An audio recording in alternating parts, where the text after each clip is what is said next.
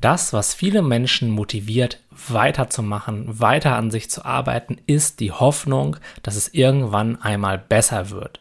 Und diese Hoffnung ist gut. Sie gibt uns Energie und sie hilft uns dabei, weiter dran zu bleiben und uns mit uns selbst zu beschäftigen.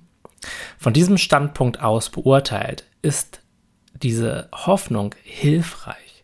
Aber wenn wir durch dieses Hoffen unsere Zufriedenheit in die Zukunft projizieren.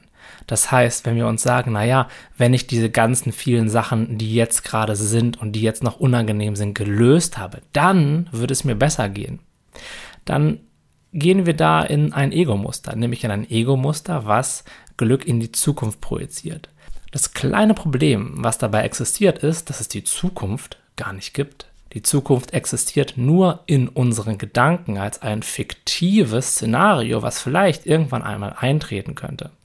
Und wenn wir immer nur in der Zukunft leben, die niemals kommt, dann wird auch das niemals zu uns kommen, was wir uns jetzt so sehr wünschen. Das heißt, die Hoffnung zu behalten, dass sich etwas ändern kann, ist sehr hilfreich. Der Weg, dass sich etwas ändert, ist im Hier und Jetzt zu erkennen, ultimativ, dass sich gar nichts ändern muss.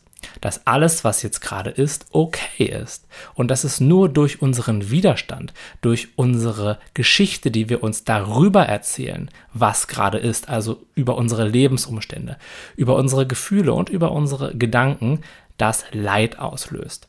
Und wenn wir diese Gedanken nicht so ernst nehmen, wenn wir den Widerstand loslassen, wenn wir wirklich akzeptieren, was jetzt gerade ja sowieso schon ist, dann bekommen wir das, was wir uns von der Zukunft versprechen, im Hier und Jetzt.